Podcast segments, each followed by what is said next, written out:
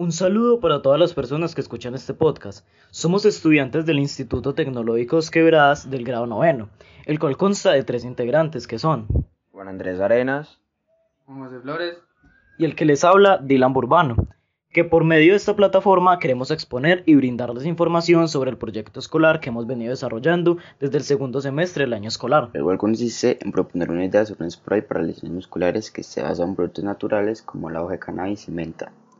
Además, en diversos capítulos hablaremos sobre cómo las lesiones influyen directamente a la práctica futbolística y en su rendimiento.